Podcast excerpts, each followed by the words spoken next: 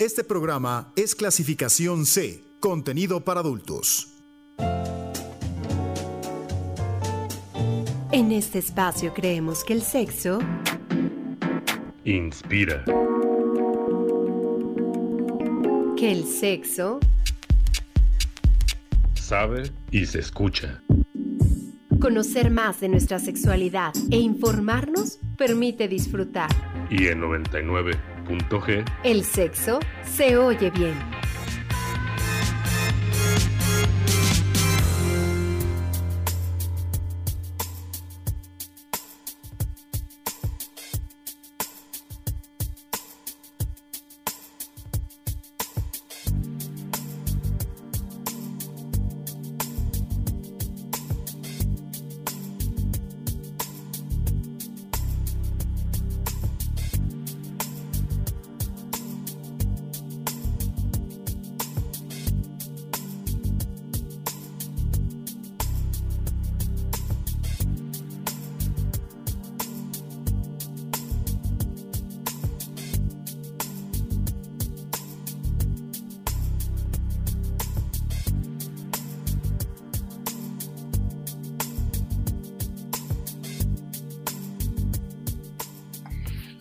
Noches, estamos iniciando otra emisión de 99.g Sexo se oye bien.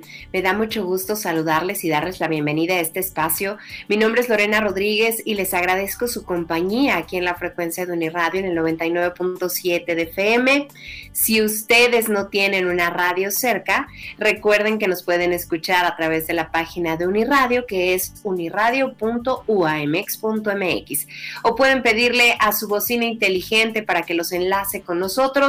Como cada martes, aquí no pueden faltar los temas referentes a la sexualidad y lo más importante para nosotros, que es escuchar sus comentarios y saber cómo están a través del teléfono en cabina, que es el 722-270-5991 o recibimos mensajes de texto y de WhatsApp al 7226 49 72 47 en Twitter y en Facebook ustedes nos encuentran como arroba 99.g.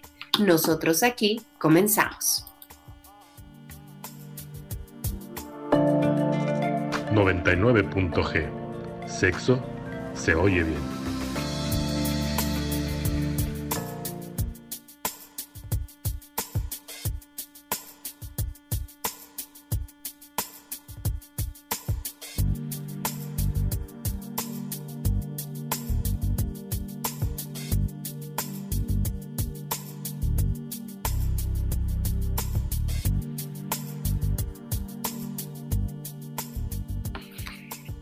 De la diversidad de las relaciones emocionales, pues es el momento de explicar qué es el cubing y por qué demuestra que la diferencia de edad en el amor y el sexo aún está mal vista. Somos una generación mucho más moderna en temas como el cuestionamiento de la monogamia, el poliamor, las parejas abiertas, pero todavía seguimos cuestionando o temiendo algunos aspectos muy superficiales. Y el concepto que abordaremos hoy no es actual, de hecho lo popularizó Candance eh, Bushnell, autora, Bushnell, autora de, la, de una columna que se llamaba Sexo en Nueva York y que tiene que ver con la atracción de aquellas personas que tienen una diferencia de edad importante. Pero vamos a, conocer todo ello aquí esta noche porque el tema en 99.g es cubing. Y para platicar de esto nos acompaña el psicoterapeuta sexual Rafael Agustín Velázquez de León. Rafa, bienvenido. Gracias por estar con nosotros. ¿Cómo te ha ido? Hola Lore, buenas noches. Bien, muchísimas gracias por la invitación. Un saludo a todos y a todas. Eh, un tema bastante eh, interesante, como decías, muy de, la diversidad, muy eh, actual, aunque ya tiene un rato el término, ya tiene, y, creo que ha estado presente históricamente, pero salió a la luz, ¿no? O le hemos dado luz. Sí, y aún así, aunque probablemente ya hay muchas eh, cosas en Internet para, para, hablar sobre esto, tenemos muchas dudas y, seguimos como sin saber eh, algunos detalles importantes. Yo quiero contarte que hice una encuesta a través de Twitter que dice, has tenido o si se diera la oportunidad, mantendrías una relación con alguien 20 o 30 años mayor que tú. Y el 11.4% de los votantes dice sí, yo sí la tendría o sí la he tenido, soy mujer. El 28.6% de los votantes dice que no, que no la ha tenido y que no la tendría. Y el 45.7 dice que sí, sí la tuvo o sí la tendría, pero no con alguien con tantos años de diferencia. Hay otro, otro mm, apartado en esta encuesta que dice que sí, que sí la ha tenido con alguien 20 o 30 años mayor que, que la persona y que es hombre, o que quienes contestan son hombres, y es el 14.3%. La verdad es que eh, cuando vemos que es puro sí entre el 45, el 14 y el 11, mucha gente ha estado en esta situación. No sé si, si con todas las características que tú nos vas a explicar de lo que conlleva el cubing, pero mucha gente ha estado involucrada en este tema de estar con alguien mucho mayor. Sí, eh, es que un poco te, comentaba, creo que salió a la luz o le dimos luz, pero creo que es algo que ha estado presente y que es algo frecuente eh, en las relaciones eh, entre, entre las personas, ¿no? Eh, históricamente hablando. incluso si lo pensamos como en el estrato de jóvenes, ¿no? Hablando de varones, hablando de hombres, creo que es incluso una fantasía muy recurrente, algo muy deseable para muchos hombres jóvenes. ¿no? y, que tiene que ver con el mismo término, ¿no? Cubing se refiere a esta palabra en inglés que es cachorro, ¿no? Y entonces hace referencia a los varones, a los hombres que se involucran afectiva y eróticamente o y, erótica, y o eróticamente, ¿no? Puede ser de una u otra o ambas, con mujeres 30 años más o menos promedio mayores que él.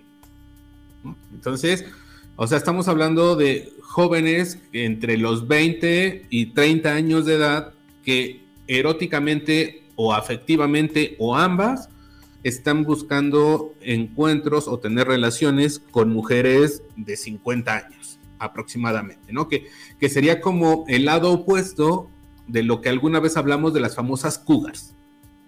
Sí. Eh, justo, justo eso me gustaría que, abordáramos más adelante o que nos hablaras de, las diferencias de, ese concepto de cougars y, ahora de cubing, ¿no? Y cuáles serían las, la, situación cuando nos referimos a, ellos.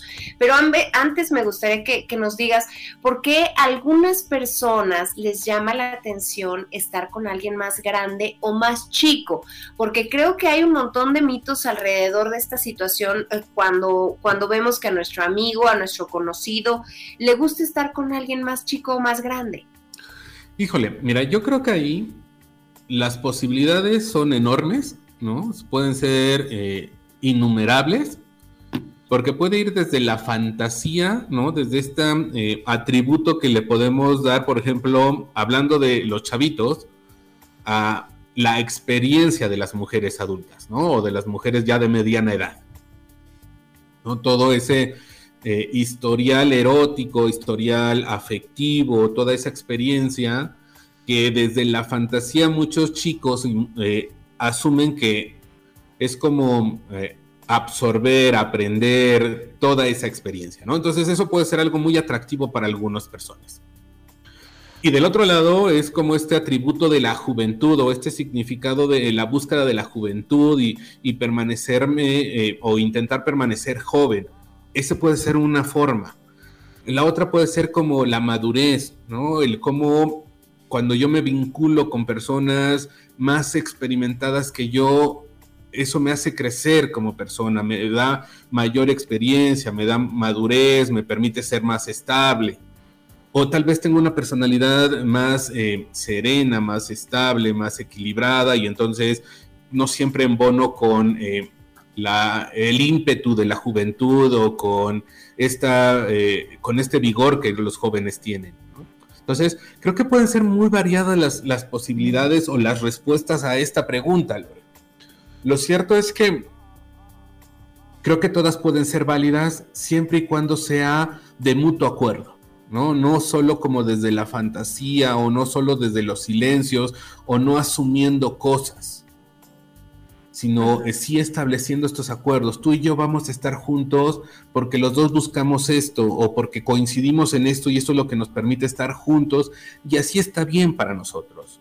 Tal vez solo sea el compartir eh, nuestros encuentros eróticos, nuestro erotismo, o sí atrevernos a establecer estos otros acuerdos y convenios afectivos y compartir nuestro mundo afectivo o incluso solo vivirlo en la clandestinidad de nuestra habitación o sí abrirlo al, grupo social o con qué grupos sociales, pero si es un acuerdo entre esas dos personas creo que puede ser algo muy válido y respetable. Oye, me viene a la mente esta idea en donde he escuchado que, que aquellas personas que salen que, estoy hablando como si fuera chisme, ¿eh? Yo no tengo ningún, ningún fundamento, tú, tú eres el especialista, pero, pero esta idea de, híjole, ya está fulanita con alguien más grande, ya está fulanito con a una mujer más grande, seguro tiene problemas que no ha resuelto con sus papás o con su mamá, y que entonces ahí como que, como que, em, no sé si se va volviendo en mito y chisme a la vez, pero qué tan cierta sería esta teoría que hace el colectivo social ante, ante la opinión de, de la pareja. Mira, yo creo que es un estigma que sí ha estado presente históricamente y eso refuerza esta idea que les decía. Creo que históricamente sucede y ha sucedido. ¿no? Ok. Eh, no creo que tenga que ver con eh, el que busquen una mamá o que busquen un papá. Más bien creo que sí puede hablar de un deseo y de una, o de una necesidad, ¿no?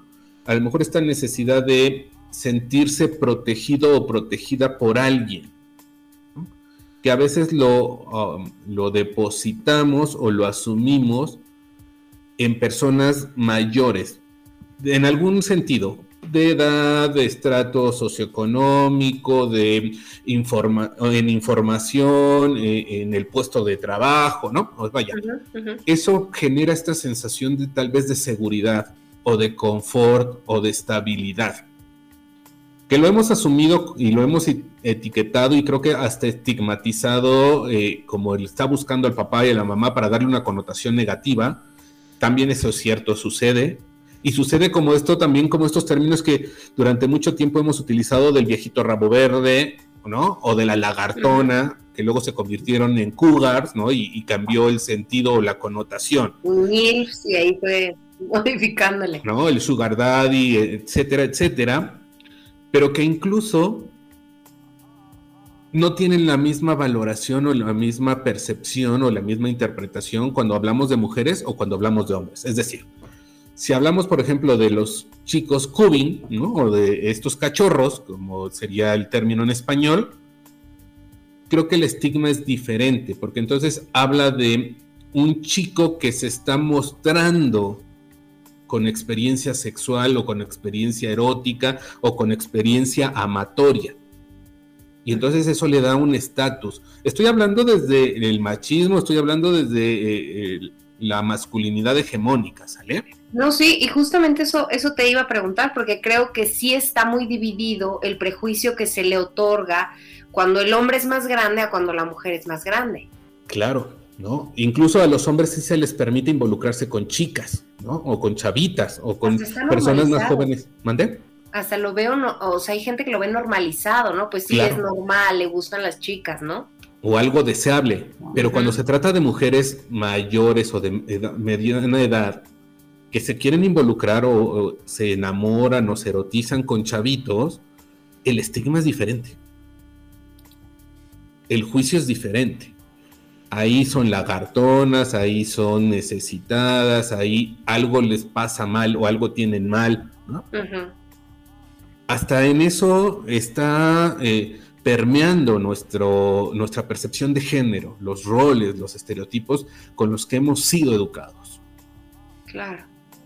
Pensaba cuando estaba preparando el tema y ahora que, estaba en, la, oficina y me preguntaban como de qué iba exactamente el concepto, eh, me, surgía la duda de, de, cuando hablamos de 20 o 30 años, una mujer mayor que un hombre, hay cierto rango en el que se podría cumplir esa, ese concepto, ¿no? Mm, voy a decir, voy a ejemplificarlo. Un hombre de 25 con una de 55 suena bien, suena como que sí, pero cuando ya tienes 40, como es mi caso, y piensas eh, en hombres de 40 que, les gustan mujeres de 80, entonces ya algo hace cortocircuito en nuestra cabeza. Pero es que ahí hay una eh, connotación importante hablando desde el término. Cuando hablamos de cubing, se refieren a chavitos o a chavos entre los 20 y 30 años de edad. Ok, o sea, no rebasan los 30 años nunca. No. Ah, ok, perfecto. Eh, entonces, por eso hablamos de cachorros, ¿no? Porque todavía son vistos como niños o están saliendo de la niñez o de la juventud o de la adolescencia, como lo, quieran ir viendo, pero... Eh, y entonces son esa diferencia de 30 o de 20 años pareciera no tan grande, ¿no? Pero fíjate, cómo ahí también aparece una interpretación, ¿no? ¿Qué pasaría entre un hombre de 40 y una mujer de 70? ¿Cuál sería la diferencia? La diferencia es que no hay, no hay vida reproductiva. Y eso es algo que le hemos dado la connotación, incluso sin darnos cuenta, a la vivencia sexual a la vivencia erótica. Hemos aprendido o nos han enseñado y nos han eh, metido en nuestra cabecita que la vida sexual es para reproducirnos. Por eso nos cuesta trabajo pensar en relaciones no reproductivas, en solo por placer, en estas diferencias de edad. Por eso todavía también seguimos pensando que la vejez es una vida no erótica, o ya no viven una vida erótica, o ya no sienten placer, o ya no les interesa el placer erótico, cuando la experiencia y la práctica dice todo lo contrario, ¿no? Las mujeres y los hombres en vejez, o que viven, están viviendo la etapa de la vejez, claro que sienten deseo, claro que sienten placer, claro que buscan un orgasmo, claro que quieren compartir su erotismo con alguien o con algunos o con algunas, vaya, dependiendo del gusto y de la intención y del deseo. Pero nos cuesta mucho trabajo desde el, introyecto, desde la percepción que nos han metido, ¿no? o desde la interpretación y el significado que hemos recibido, pensar en mujeres o en hombres mayores, viejos o viejas, sintiendo placer sexual, solo placer sexual. Y fíjate que, eso es algo bien importante y que será otro tema seguramente a abordar cuando se, se cancela la idea del disfrute sexual cuando se entra a la tercera edad y que se cree, no, pues es que ya estamos viejitos, es que ya estamos grandes y, pues es inevitable, eh, independientemente del escenario del que se encuentre cada quien, el cancelar por completo esa situación de la sexualidad. Pero qué terrible suena eso, ¿no, Lore? Claro. Y vaya, y sé que muchas personas lo han hecho así, ¿no? Porque asumieron que eso era lo correcto o que eso era lo que correspondía por su edad o por su momento o porque así tenía que ser. Pero ya en el fondo, en la sensación, en la fantasía, en, en el deseo mismo, quién sabe si sea así. Hombres que a lo mejor, o mujeres que eligieron sufrir o reprimir su vida y mantenerse en silencio porque se supone que eso es lo correcto. Por el atributo social o por la valoración y el juicio social que, le podemos dar a eso. Y vaya, y creo que también es importante decirlo que incluso no nos damos cuenta de eso. Eso es lo terrible, que no lo tenemos consciente, que no lo tenemos presente que simplemente nos han mandado estos mensajes que hemos asimilado y que hemos introyectado, que hemos eh, aceptado, desde, el, desde lo inconsciente, desde el no darnos cuenta, y entonces creemos que así debe de ser o que así está bien o que así ya es. Rafa, ¿cuándo sería mm, eh, o entraría en la categoría de, filia tal vez que a alguien le gustaran las personas mayores, muy mayores? Eh, no sé, la gerontofilia, una cosa así. ¿Cuándo pasa ya este término? Mira, la gerontofilia, como, como bien la mencionaste, que sería eh, incluso es un poco esto, ¿no? Y en el caso de los varones o de los cubing, de los cachorros, sería la paidofilia, ¿no? se habla de al menos una diferencia de una generación. Y eso estamos hablando de alrededor de entre 15 años. Algunas personas mencionan que una generación son 10 años de diferencia, otros 15. Entonces los Cubi pudieran entrar en esto, o las Cougar pudieran entrar en esta eh, parafilia como se han conocido históricamente o como aparece en los manuales de diagnóstico psiquiátrico, pero que ya en la experiencia y en una propuesta humanista o en una visión más humanista, más sensible, solo es un gusto, solo es algo que me erotiza, solo es algo que, que, embona conmigo. Como puede embonar el, ver a las mujeres rubias y entonces erotizarme, o como a algunas personas les gustan las, eh, las personas con sobrepeso, o como algunas otras personas prefieren o personas muy delgadas, ¿no? Solo es un gusto, solo es algo que me despierta el deseo, que me genera placer y con el que diría de una manera muy coloquial, hago clic. Ok. Quitándole como esta connotación de, enfermedad o de patologización del término, ¿no? Que es algo que hemos este, desde la visión humanista de la sexualidad o de la, de la sexología humanista que hemos intentado eh, desmitificar y que hemos ido luchando este, desde hace ya muchos años y con muchos esfuerzos para quitarle esa connotación de enfermedad. Eh, ahora sí, Rafa, dinos cómo vamos a diferenciar al término que, vamos, que estamos abordando el día de hoy, que es el cubing de las cougars. Es que van de la mano, ¿no? Para que haya un cubing necesita haber una cougar. En teoría. ¿A qué me refiero?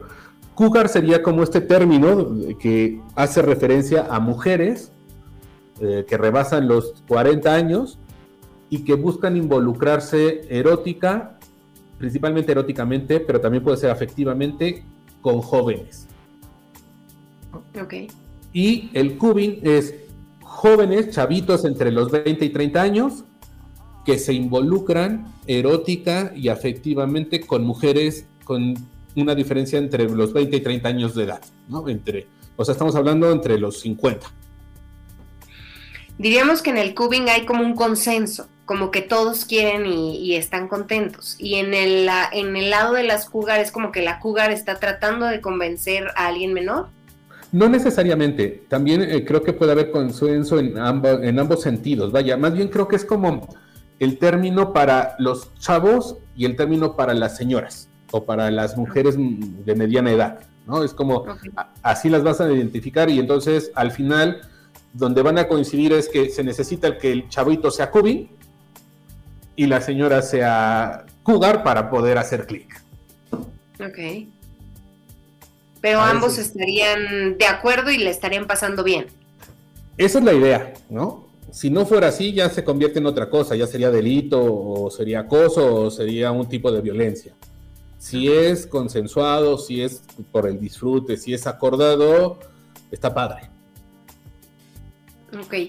Yo quiero invitar a toda la gente que nos esté escuchando a que se ponga en contacto con nosotros y a que nos escriba eh, mensajes de texto o de WhatsApp, ya saben, allá al 7226 49 72 47. Gracias a todos los que han escrito también a través de Twitter. Por acá nos decía, les, les preguntaba yo que si sabían de qué iba el cubing y el cubing y alguien contesta, yo no lo tengo tan claro, quiero saber. Eh, muchas gracias a, quienes contestan también en la encuesta, todavía pueden hacerlo, están ahí, allá en nuestro perfil en arroba 99.g eh, punto va con letra. Vamos a hacer una pausa, vamos a un corte de estación y ya regresamos. Esta noche estamos platicando del cubing. Quédense con nosotros.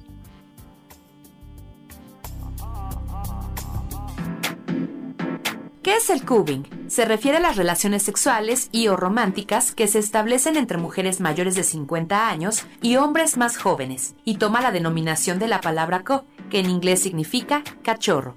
Debemos evitar confundirlo con las cougar, mujeres que se sienten atraídas por hombres más jóvenes, ya que el cubing hace hincapié en la reciprocidad de esta conexión entre ambos.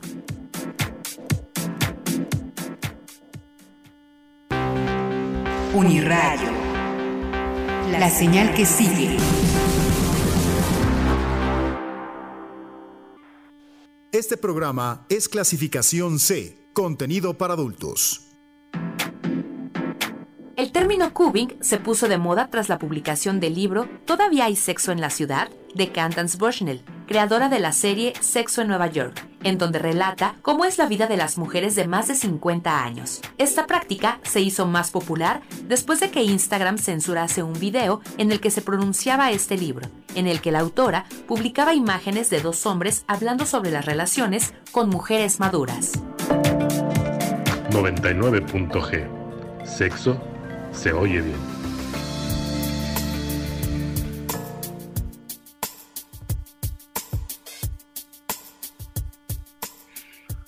Ya regresamos aquí a 99.g. Sexo se oye bien. Son las 9 de la noche con 32 minutos. Yo espero que estén bien abrigaditos eh, bien tapaditos, aquellos que puedan estarlo haciendo en este momento, disfrutando así 99.g porque hace un momento que cayó un, gran aguacero, y quienes no, quienes estén trasladando a cualquier sitio de esta ciudad, pues espero que vayan muy a tiempo y que manejen con precaución. Muchas gracias por hacer de su compañía el 99.7 de FM. Hoy estamos hablando del cubing, que, bueno, pues eh, ya hemos ido como eh, descifrando ahí varias cosas entre mitos, entre prejuicios, pero ¿qué, ¿qué, beneficios son los que se obtienen de una relación cubing para ambos, Rafa? Híjole, de manera muy escueta, si me atreviera a decirlo así como de una manera muy escueta, muy simplista, los mismos que te da cualquier relación erótico-afectiva pensándolo en ese sentido. ¿Por qué me atrevo a decirlo de esta manera? Porque al final creo que lo que lo hace extraordinario es más bien la percepción que le estamos dando. Eh, si nos vamos como al interior de la relación o al cómo se puede ir construyendo la relación, si es una relación donde se expresan emociones, donde se comparte intimidad emocional, donde se comparte intimidad erótica, donde hay disfrute, donde se cuida el uno a, la otra y viceversa, donde se comparte, creo que eso es una, eh, una relación que puede generar muchos beneficios, satisfacción, bienestar. Y a eso me referiría con el como cualquier otra relación, como dos personas de la misma edad o generacionalmente más o menos de la misma edad o en el mismo momento histórico. Eh, lo que creo que lo hace extraordinario es como estos atributos y estos juicios o estos estigmas que social y culturalmente le ponemos a la diferencia de edad. Claro, tal vez no va a haber una vida reproductiva, pero eso también es una elección, ¿no? Eh, yo elijo eh, si quiero o no quiero ser padre, o yo elijo si quiero ser o no quiero ser madre. Eso también es mi derecho y cómo lo quiero ejercer, o si lo quiero ejercer, pero mi pareja no, cuál es el acuerdo. Eh, pero al final son como acuerdos y son interpretaciones de vida, son posturas de vida que nos permiten estar juntos y coincidir o no, o solo coincidir momentáneamente esta idea que tenemos de, pues es que él va a aprenderle toda la experiencia, o en el caso estoy hablando de, del cubing específicamente en donde el hombre es menor, va a aprender y va a empaparse de toda la experiencia sexual o, o intelectual que tenga la mujer. ¿Sería cierto? En parte sí, pero creo que hay como particularidades y peculiaridades. ¿A qué me refiero? Tal vez sea una mujer madura o de mediana edad que no tiene un gran historial amatorio, ¿no? O eh, tal vez él, aunque es alguien muy joven, ha tenido un gran historial amatorio o erótico. eh, más bien creo que es como la fantasía que hay alrededor. Claro que sí hay experiencias que se comparten, pero igual pasa en, eh, con cualquier otra persona. Nos compartimos, aprendemos y lo que aportamos a la relación nos permite sí tener experiencias, eh, aprender, cambiar, madurar. el estar en una relación nos impacta y nos cambia.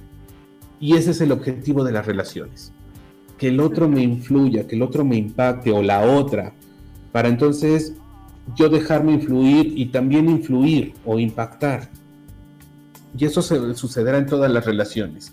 Ya este otro mito creo que solo es como la fantasía y este atributo que le podemos dar a la diferencia de la edad.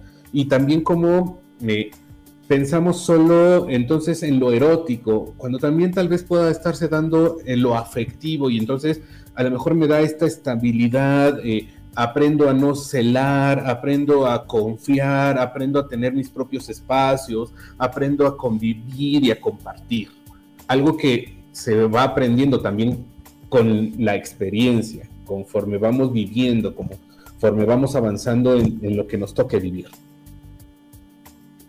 Eh, em, aquí me gustaría eh, que, platicáramos de, em, este concepto que últimamente ha estado, creo que en todas las redes y, como muy popular, hasta, hasta en memes y en demás, cuando, cuando nos referimos al, al sugar daddy y a la sugar mommy y, que hay una persona más joven eh, teniendo una relación con alguien más grande. ¿Cómo podríamos diferenciar a este tipo de relaciones con el cubing, por ejemplo? Es que, a ver, desde lo que entiendo como sugar, ya sea daddy o sea mami, eh, pareciera más una, una relación económica o una transacción eh, económica. ¿no? Es decir, el Sugar Daddy eh, aporta no solo eh, lo erótico o lo, eh, lo, afectivo, sino también aporta lo, lo, económico o el apoyo en ese sentido, ¿no? Las posibilidades que eso puede dar. Lo mismo sucede con la Sugar Mami, ¿no? Que también, vaya, parte del acuerdo es este intercambio económico, monetario o de acceso en ese sentido en esta otra visión del cubing y del eh, compartirse con personas, mujeres de mediana edad, eh, solo hablamos de lo erótico y de lo afectivo. Creo que esa sería como la gran diferencia, que cuando hablamos de los sugar, hablamos de, lo ponemos también en un contexto económico, de transacción económica. Hay un, intercambio de cualquier tipo que ya está establecido o que lo platica la pareja previamente y que sí puede existir esta diferencia de edad o no necesariamente lo platican, ese es eh, también uno de los, como de los eh, limitantes o de los peros que le, tal vez le podría poner, ¿no? Eh, que solo se asume, ¿no? La chica o el chico joven que busca al sugar daddy o a la sugar mommy para que también le apoyen económicamente, sabiendo que entonces en ese apoyo o en ese intercambio tendrá que él aportar o ella aportar lo, la juventud, el deseo y lo erótico y ese es el acuerdo. Y a veces no es platicado, no es acordado de manera eh, consciente o de manera directa, pero es como el entendido. Ok, pues vamos a, escuchar la cápsula de hoy de Muchos Menos Machos. Le agradezco a Rafa que siempre tiene eh, temas actuales y, y, que además nos, nos llena de información pueden ustedes seguir a muchos menos machos ahí a través de, todas las redes sociales y sobre todo escuchar muchas más cápsulas y, todas las temporadas que ya hay a través de Spotify. Vamos a escuchar la de hoy y ya volvemos.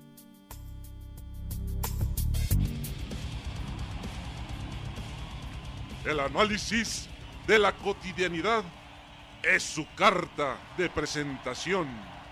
La intención de cambiar las formas de actuar es su propósito.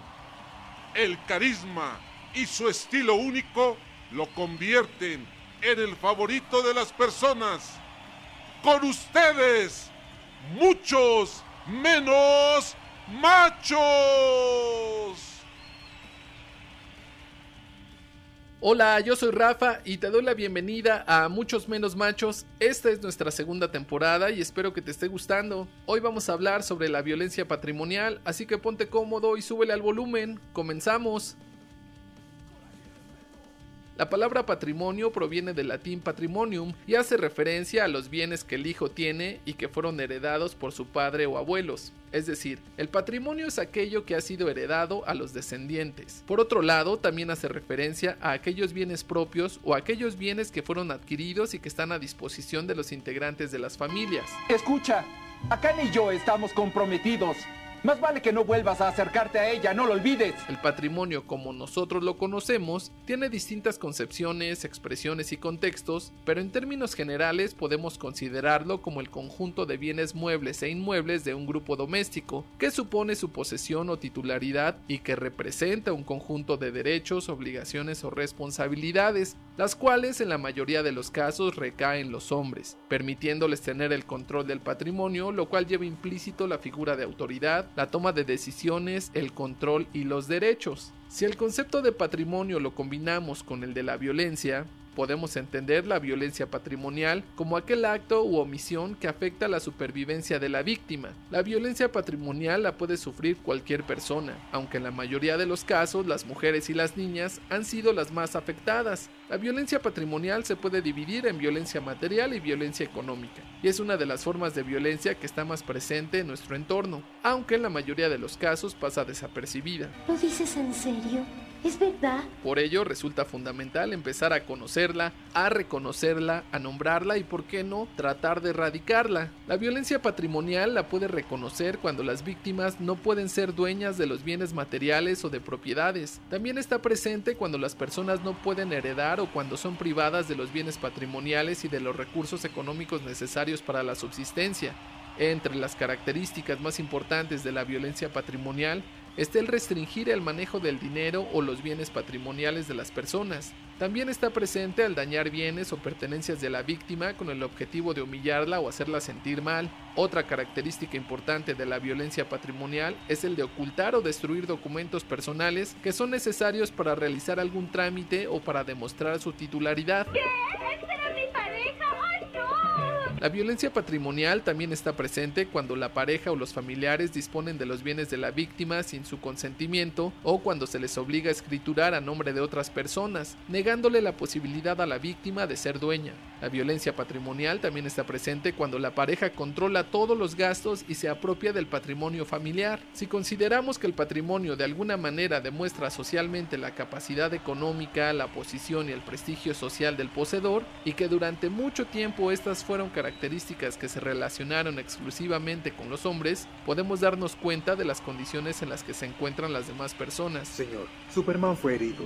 Pues al no gozar de patrimonio, terminan siendo borradas, invisibilizadas y excluidas, lo cual genera dependencia económica, inseguridad, discriminación, vulnerabilidad, subordinación, problemas emocionales, entre muchas otras cosas. Tienen mucho sentido esas historias en donde la víctima no puede denunciar o alejarse de su agresor, pues al no contar con recursos propios, al no poseer un patrimonio, no hay manera de garantizar su supervivencia fuera de ese entorno. Oye, ¿se puede saber qué estás tratando de hacer?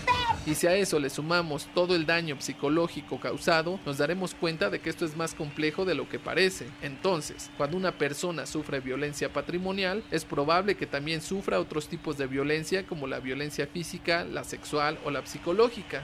La violencia patrimonial viene a mostrar que las personas no se encuentran en las mismas condiciones con respecto a los hombres, ni en lo económico, ni en lo social, ni en lo político. Las mujeres y el resto de las personas son las principales y mayoritariamente destinatarias del ejercicio de la violencia patrimonial y por supuesto de la violencia estructural. Contribuir a erradicar la violencia patrimonial permitirá que las personas, principalmente mujeres y niñas, no solo puedan ser dueñas o propietarias, sino que tengan la posibilidad de gozar de cierta independencia y pueden tomar sus propias decisiones. Lo haré, Yaga, te lo prometo. Es decir, voy a tratar. El permitir que las demás personas puedan ser titulares del patrimonio combate la marginación y la vulnerabilidad, permite que las personas puedan fortalecer su autoestima y ejercer su autonomía sobre los bienes. Erradicar la violencia patrimonial permitiría la posibilidad de tener una vida digna, con una posición más favorable para enfrentar situaciones adversas, detonaría la participación de estas personas en otros ámbitos, con actividades en el espacio público, accediendo a otros recursos o a otros beneficios. Todo esto también permitiría que las personas fueran libres. Ya me voy, cuídate mucho, sigue usando correctamente tu cubrebocas, lávate constantemente las manos, toma tu sana distancia, usa gel antibacterial y come frutas y verduras. Esta es una enorme responsabilidad, pero no te encuentras solo, Leonor. Si tienes alguna duda, ya sabes que puedes escribirnos a través de nuestras redes sociales, en todas nos encuentras como muchos menos machos o también nos puedes escribir a través del correo electrónico muchos menos machos gmail.com. Cuídate mucho, bye. Muchos menos machos.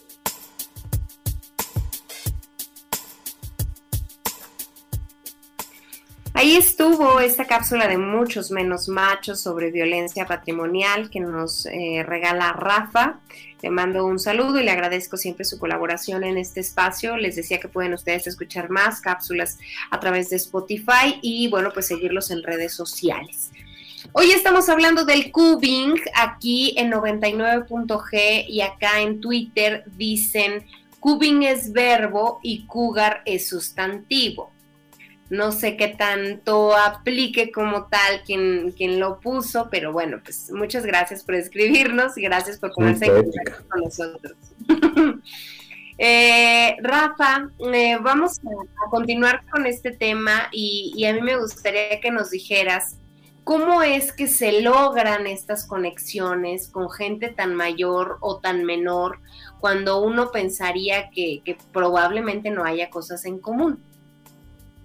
Um, yo creo que como toda relación se va descubriendo y se va coincidiendo. Um, es decir, eh, así como vamos construyendo nuestras relaciones o como vamos coincidiendo o como de repente eh, tomamos conciencia o hacemos consciente de ya el clic ¿no? que se dio, creo que lo mismo sucede en estas otras relaciones. Eh, solo es como algo pasa eh, que hacen clic, se, involucran, se relacionan. Eh, no creo, no siempre creo o no creo que siempre sea desde como la intención consciente, o al menos no tal vez las primeras relaciones o no tal vez no la primera relación que se dé en este sentido. Ok. Eh, también pensaba en qué tan duraderas son las relaciones cuando hay tanta diferencia de años. Um, tal vez pueda ser un tanto más complicado hablándolo desde lo social y cultural. Pero también creo que es importante eh, no, no, estigmatizar y no asumir que todas las relaciones tendrían el fin de durar. Vaya, Puede haber relaciones de poca duración, de larga duración o para toda la vida, como dicen los cuentos de Walt Disney. Eh, entonces creo que más bien es lo que pueden ir construyendo como pareja, cómo si se van adaptando los convenios y los acuerdos que puedan ir estableciendo, el cómo se cuida el uno a la otra y viceversa, el cómo eh, cuidan lo erótico, cómo comparten la intimidad emocional, lo que les dará un pronóstico de duración o no, lo que les permitirá seguir juntos. Al final, eh, creo que toda relación erótica, toda relación amorosa es para pasártela bien, para disfrutar, para sentirte satisfecho, satisfecha. Eso sea en poco tiempo o en mucho tiempo. Y, creo que entrando de lleno con el tema de, del sexo, cómo, cómo se desarrolla la sexualidad dentro de una pareja cubing y cómo logran esta química y este aprendizaje en conjunto para, explorar el placer. Creo que así, explorando, ¿no? Eh, estando presente como lo que conocen, lo que les gusta, lo que les disgusta y la flexibilidad y la exploración o el atreverse a ir permitiéndose cosas juntos. Eh, este compartir la fantasía, este compartir las caricias, este probar y curiosear, es lo que podrá ir alimentando el encuentro erótico entre las parejas. Pero es igual en, todas las parejas. Al final, eh, lo que hace tal vez la diferencia es eh, la edad corporal, pero, o la edad cronológica, Pero al final, claro que uno le puede enseñar a la otra y la otra le puede enseñar a la uno y pueden compartirse y explorarse y cambiar y disfrutar. Al final eh, son dos cuerpos eh, compartiéndose, son dos eh, personas compartiendo un momento erótico donde están presentes los cinco sentidos, las sensaciones, la fantasía, el placer. ¿Cómo o qué consejo le darías tú a la gente, Rafa, para romper los prejuicios sociales que están dentro o, que están en torno a todas estas relaciones donde hay tanta diferencia de edad? Más allá de que la relación, la misma pareja haya decidido que, sea duradera, que, sea por placer, que sea lo que sea, ¿cómo, ¿cómo se rompen estos prejuicios y se disfruta? Yo creo que algo que no nos han enseñado y que ha sido muy difícil para todos y todas, algunos, para algunos más y para otras menos tal vez, el asumir que no tenemos solo una posibilidad o que no solo tiene que ser de una manera y que lo que a mí me acomoda no necesariamente le acomoda a alguien más y viceversa. Lo que a ti te acomoda, lo que a ti te hace sentir bien, no necesariamente me acomoda o me hace sentir bien a mí. Y eso no es ni bueno ni malo, solo habla de nuestras diferencias, de nuestra diversidad. Creo que si lográramos aceptar eso, habría a la luz y habría eh, más posibilidades, menos juicios, eh, menos estigma para muchas personas. Somos diversos, somos diferentes y creo que si lográramos o logramos aceptar eso y verlo como, eh, como una cualidad más que como un defecto, la vida para todos y todas sería más relajada y placentera. ¿Será que son comunes las, este tipo de relaciones de las que hemos platicado hoy del cubing, eh, pero que a lo mejor no, no, las sabemos del todo justamente por los prejuicios o no, no están tan abiertas justamente por eso? Yo creo que son relaciones que han estado presentes, que están presentes y que estarán presentes. ¿no? Para algunos y para algunas algo muy deseado, para otros no, para otras no, para otros tal vez ni se atreven a reconocerlo, para otros mejor lo evitan por el juicio o para otras, ¿no? Pero creo que sí han estado presentes, ahora tienen como una mejor eh, mirada o una mirada más eh, flexible, menos estigmatizante, y creo que se seguirán dando. Vaya, porque al final eh, más allá de los cuerpos, más allá de las intenciones, lo que nos permite estar en una relación es el clic que hacemos, la química, lo que nos permitió coincidir en ese momento.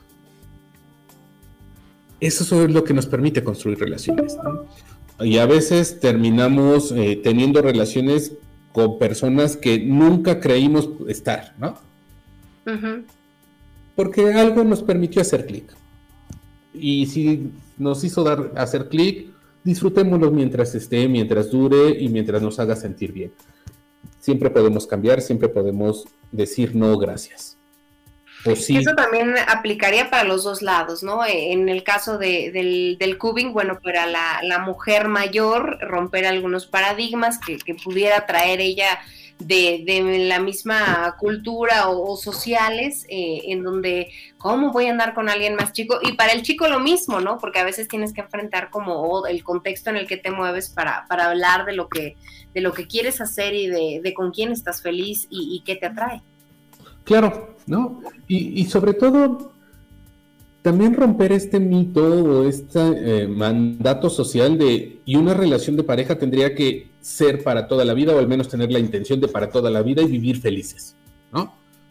Las relaciones no son para eso, las relaciones son para en este momento disfrutar, construir y compartir.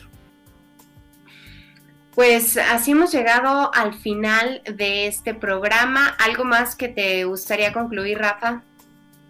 Eh, creo que seguir un poco con esta idea, ¿no? Todos y todas somos diversos, somos diferentes, y eso está bien, eso nos permite ser, es una cualidad.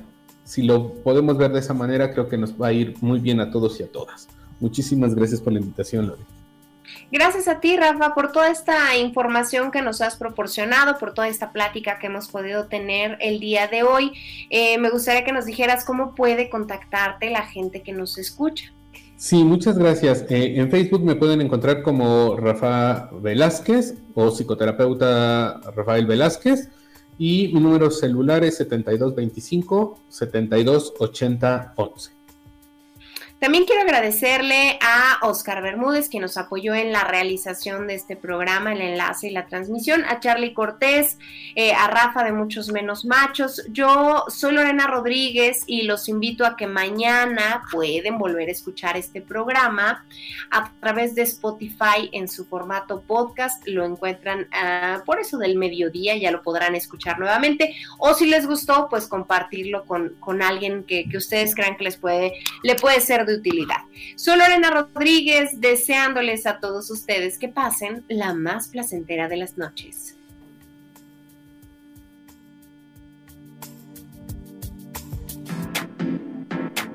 Según un artículo publicado en Amor, Sexo, la mayoría de las mujeres que entran en estas relaciones de cubing suelen ser muy sensibles y les llevan alrededor de 35 años a sus parejas. Existen muchos factores para que un hombre joven se interese o encuentre atractiva a una mujer que le puede doblar o triplicar la edad. Si se trata de un hombre inseguro, puede ser que esté buscando una mujer que lo proteja, que lo enseñe, que lo ayude con su inexperiencia y que no le exija mucho en el aspecto sexual o en la parte económica.